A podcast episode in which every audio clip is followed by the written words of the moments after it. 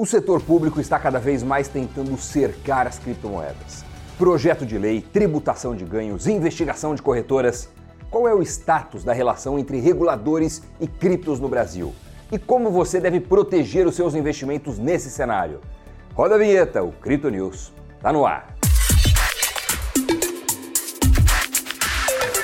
Olá, seja muito bem-vindo, bem-vinda ao Crypto News. O mercado brasileiro de criptomoedas viveu momentos de página policial no último mês. A Binance, líder em volume negociado entre investidores do país, passou a ser investigada pelo Ministério Público Federal e pela Polícia Federal. A investigação começou após a Comissão de Valores Mobiliários, a CVM, comunicar à Procuradoria da República em São Paulo que a plataforma pode ter praticado crime financeiro. O delito cometido teria sido seguir ofertando derivativos de criptomoedas na plataforma para os clientes no Brasil, mesmo após um stop order da autarquia em 2020. Não é a primeira vez que a Binance e outras exchanges globais que atuam no Brasil sem constituir sede no país enfrentam problemas por aqui. Essa é uma questão que mobiliza o ecossistema em diversos aspectos. Mas para entender o que está acontecendo, é preciso dar alguns passos atrás e responder a pergunta: de que maneira o universo cripto se encaixa no conceito de territorialidade, essencial para a aplicação das leis em cada país? E a resposta é não se encaixa. Essa é uma consequência da descentralização. A operação e o registro das transações acontece independentemente da ação de um ente regulador central, como um governo, uma pessoa, uma empresa. Por isso, não só no Brasil, mas em todo o mundo, governos, bancos centrais e autoridades do mercado financeiro têm enfrentado dificuldades enormes em enquadrar o Bitcoin e outras criptomoedas. Mas é claro que as autoridades não iam e não vão se conformar assim. Né? E em todos os cantos do mundo começaram a surgir nos últimos anos esboços de leis e regulamentos para fiscalizar empreendedores e investidores em criptoativos. No Brasil, a atuação regulatória começou oficialmente, por assim dizer, em 2019. Naquele ano, a Receita Federal publicou a Instrução Normativa 1888, criando a obrigação de empresas e contribuintes, em alguns casos, informarem mês a mês todas as transações que fizeram com criptoativos. O fisco já tributava o ganho de capital em operações com criptos, mas essa regra foi significativa por ter sido a primeira regulação direcionada ao setor emitida por um órgão do Estado brasileiro. O contribuinte é obrigado a fazer o reporte se movimentou mais de 30 mil reais em criptoativos no mês via corretoras estrangeiras ou em negociações entre particulares. As corretoras nacionais são obrigadas a fazer o reporte todo mês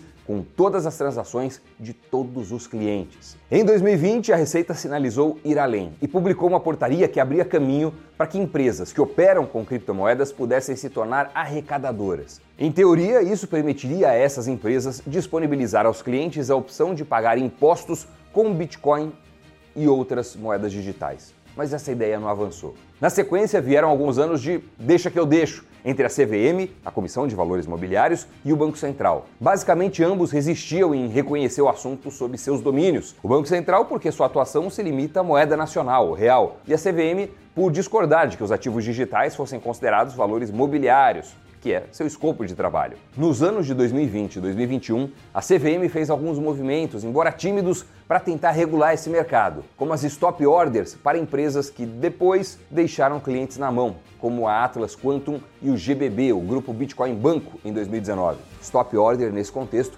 é quando a autoridade manda uma empresa interromper uma oferta de produto. Em defesa da CVM, a autarquia e seus principais quadros se mantiveram em diálogo constante com o ecossistema cripto nos últimos anos. Foram muitas reuniões, muitos seminários com empreendedores do segmento, tanto que o regulador pareceu ir se sentindo mais à vontade para regular o ecossistema cripto. Em 2022, por exemplo, a CVM publicou o Parecer de Orientação sobre Criptoativos de número 40. O alvo do documento é o segmento de tokenização, ou seja, a emissão de tokens lastreados em ativos reais como precatórios e consórcios. Em paralelo, nos últimos anos, a ideia de uma regulação para o setor foi avançando no Congresso, muitas vezes a reboque de notícias na imprensa sobre novos golpes e pirâmides usando o Bitcoin como isca. Mas o fato é que essa discussão andou e desembocou no projeto de lei desse número aqui que você está vendo na tela, aprovado em dezembro do ano passado e conhecido como o Marco Legal das Criptomoedas. Pelo texto do projeto, a regulação desse mercado ficará dividida entre Banco Central, que deve regular mais de perto as criptomoedas, e a CVM, que deve focar nos ativos digitais tokenizados. Ainda restam muitas dúvidas sobre qual será o tratamento aplicado a outras espécies de criptoativos, como NFTs ou protocolos de DeFi. Seja como for, o regulador começa a adotar um tom mais duro em alguns casos, como mostra a recente operação do Ministério Público Federal e da Polícia Federal contra Binance. Essa é, em resumo, a evolução das formas pelas quais o regulador, e em última instância o Estado brasileiro, tenta colocar limites fechar o cerco, impor regras para o ecossistema dos criptoativos. E nesse cenário é interessante a gente retomar uma coisa importante. Quais são as opções disponíveis para investir em criptoativos no Brasil? Basicamente, nós temos as seguintes maneiras: o P2P ou peer-to-peer, que em inglês significa de pessoa para pessoa. Essa é a negociação direta entre particulares, que pouca gente usa. A segunda alternativa são as exchanges, como são conhecidas as corretoras de criptomoedas. Nesse time existem as empresas nacionais, como Foxbit e Mercado Bitcoin. Existem empresas estrangeiras com sede no Brasil, como Bitso e Ripio. E existem as exchanges estrangeiras sem sede no Brasil, como a Binance. Também você pode investir em criptomoedas no Brasil através do Nubank. A terceira modalidade para investir em criptoativos é pelos fundos de investimentos listados na B3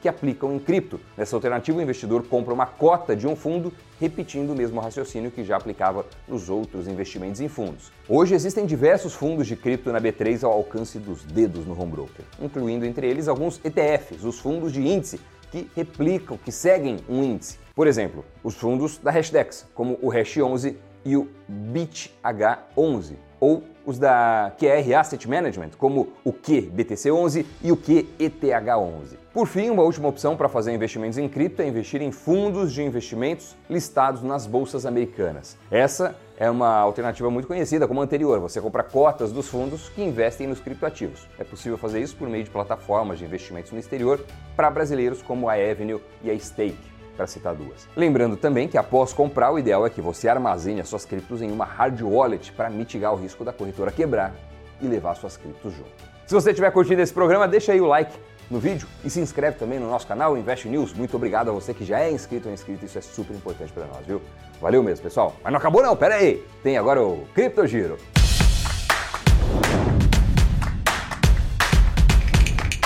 O mercado cripto cresceu quase 50% no primeiro trimestre de 2023, segundo a Binance Research. O resultado foi puxado por Bitcoin e Ethereum, além de NTFs e finanças descentralizadas. O cenário de incerteza econômica favoreceu esse crescimento no valor de mercado do setor, com temores sobre uma potencial crise bancária nos Estados Unidos.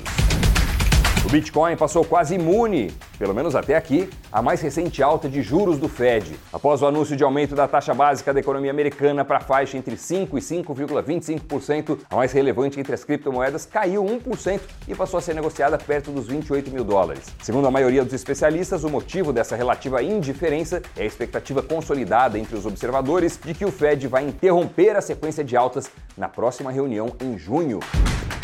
A Samsung proibiu seus funcionários de utilizarem o Chat GPT nos sistemas da empresa. Em memorando enviado aos trabalhadores, a companhia sul-coreana manifestou preocupações de que o uso da ferramenta estivesse alimentando o sistema de inteligência artificial com informações corporativas confidenciais. A companhia se junta a outras empresas como JP Morgan, Amazon, Goldman Sachs e Verizon, que limitaram ou proibiram o uso do Chat GPT.